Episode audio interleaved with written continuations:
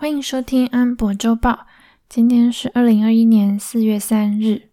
上一周呢，三十一号开始，疲软许久的纳斯达克终于振作了。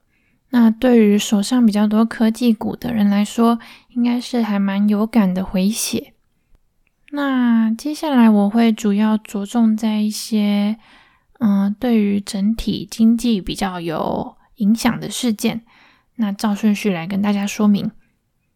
首先是星期二，PayPal 他们宣布开放让美国的用户使用加密货币来付款给商家。那么 PayPal 其实在去年十月就已经开放大家。嗯、在上面买卖和持有加密货币了。现在则是开放大家用 Bitcoin Cash 和 Litecoin，嗯、呃，它会转换成法币之后再付款给商家。那这跟特斯拉他们直接收加密货币是比较不太一样的。那这样的流程呢，对于商家来说是比较有保障的，因为他如果是收到加密货币的话，就代表他收到的钱会受到那个币本身的价格波动而有影响。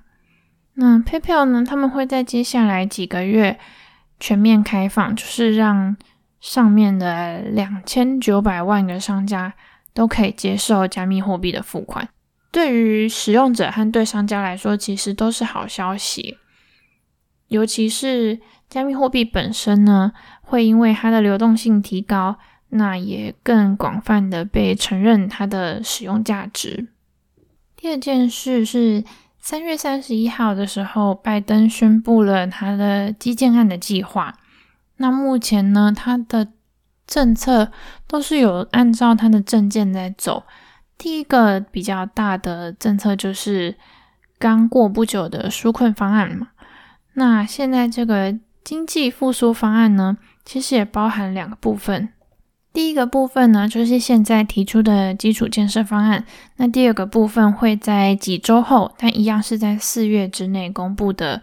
嗯、教育跟医疗照护相关的一些预算。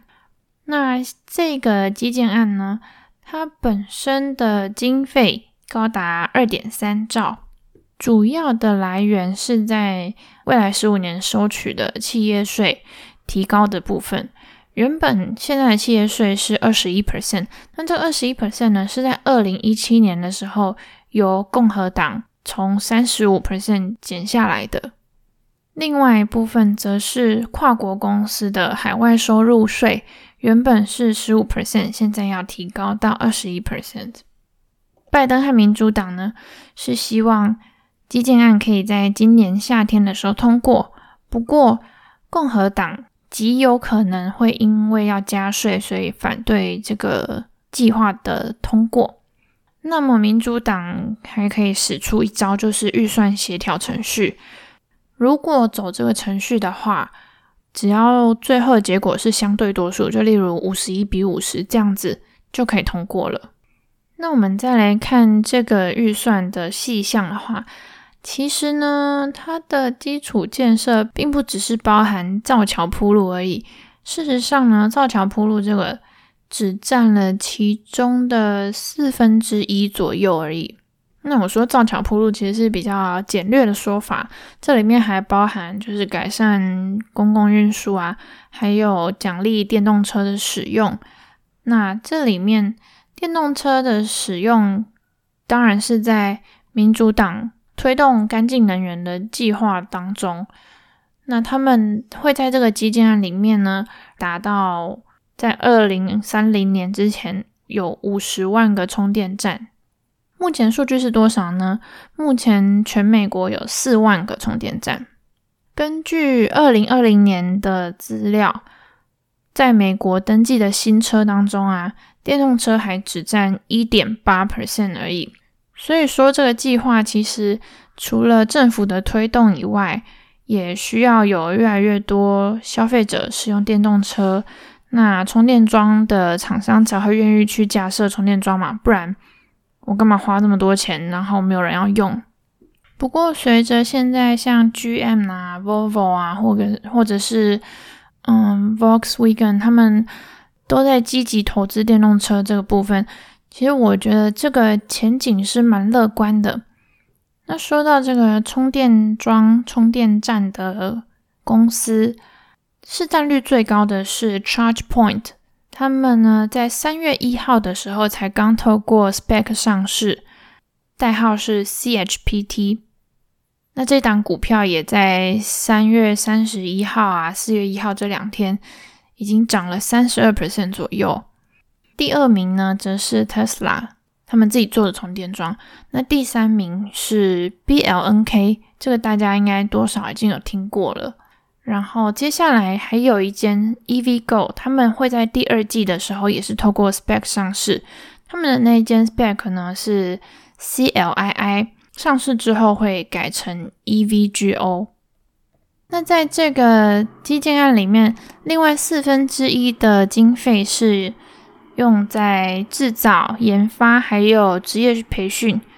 那制造里面呢，又包括了在国内增加。半导体的生产，也因为这样，就有像半导体设备的公司啊，或者一些相关的股票，就在三月三十一号、四月一号这两天也是涨了很多，带动了相关的 ETF 进入涨幅排行榜前十名。光是半导体相关就占了五名。那听到这边呢，大家可能就会想说，那另外一半经费是用在哪里呢？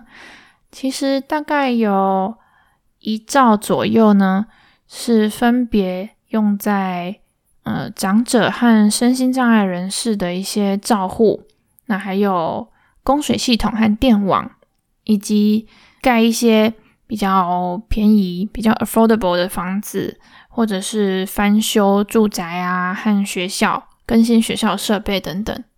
那接下来一直到。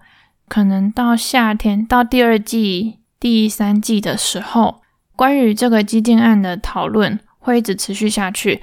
那有可能会遇到需要缩减预算啊，或者是可能会有删减项目的情况。所以你说，嗯，拜登要造桥铺路，那我就要赶快去买建设股吗？其实我觉得未来还是有可能会遇到一些波动。大家可以自己观察一下。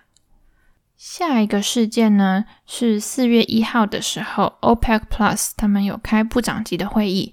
那不知道大家还记不记得上个月的会议结果呢？是出乎意料的要减产。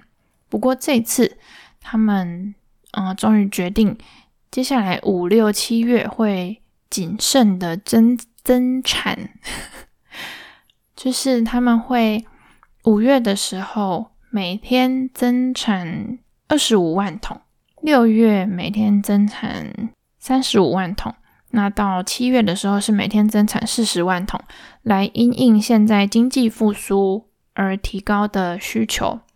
毕竟，如果他们在继续压低供给，让供需不平衡的状况越来越紧绷的话，其实也不是一件好事，可能他们自己也会受到油价的影响。然后在星期五呢，美股休市的这一天，公布了非农就业数据。哇，这个数据我真的是研究了非常之久啊！因为我在看新闻稿的时候就觉得，诶，好像哪里怪怪的。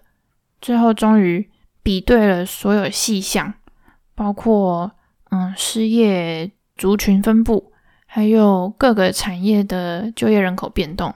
终于找出了一个脉络。那这个三月的数据呢，其实是相当重要的，因为它标志着从去年三月、四月美国就业人口大减两千多万之后呢，又经历了去年底很严重的第三波疫情之后，嗯、终于有明显的回弹。那么我刚刚说这个数据奇怪的地方在哪里？就是。他们会分嗯不同的失业时间来划分失业人口的族群。那他们划分时间点呢，有少于五周，还有五到十四周、十五到二十六周和二十七周以上。那我们这边说的失业时间，都是指你可以工作，而且有在积极找工作，但是没有找到工作的这个持续时间。虽然说我们三月呢看到非农就业人口增加了九十一万，是大幅优于预期的。不过呢，失业超过二十七周的人也比上个月增加了七万人。但是好消息是，失业五到十四周的这个族群呢，比上个月少了三十一万人。那我们回推回去的话，五到十四周大概就是在去年底那段时间失业的。那如果说你对我们的周报有印象的话，其实在今年的第二周的周报，我们有记录说，在这个十二月的非农就业人口里面呢、啊，休闲餐饮业就是最多人失业的部分。而这一次呢，在各个产业当中啊，就业人口增加最多的就是休闲餐饮类，比上个月增加了二十八万人。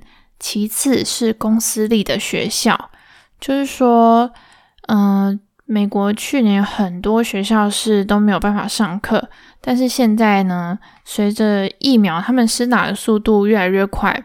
所以已经快接近全体免疫了，那学校也开始陆续开放，所以一些嗯、跟学校相关的职业就比上个月增加了十九万人。另外一个复苏的征兆，就是在运输、交通运输方面呢，载客服务这方面的就业人口也是有增加的，还有零售部分卖衣服的，还有卖车的。也是有增加，虽然说，嗯、呃，就业复苏的情况是在每个产业几乎都有出现，但是目前增加的人数啊，相比去年二月，嗯、疫情前的最后一个月呢，是还只有十分之一而已。而且，另外是非劳动人口，就是没有计算到失业和就业人口里面。嗯，他们可能因为某些因素而没有找工作的这些人呢，是六百九十万，跟上个月是一样的。所以我们可以看出来，现在才是就业市场开始反弹的一个起点。未来呢，还要等到长期失业人口也开始回到工作岗位上的时候，才是一个嗯恢复正常的状态。而且联准会他们的失业率的目标呢，是可以回到四点五 percent。那到三月的时候呢，目前还是有六 percent。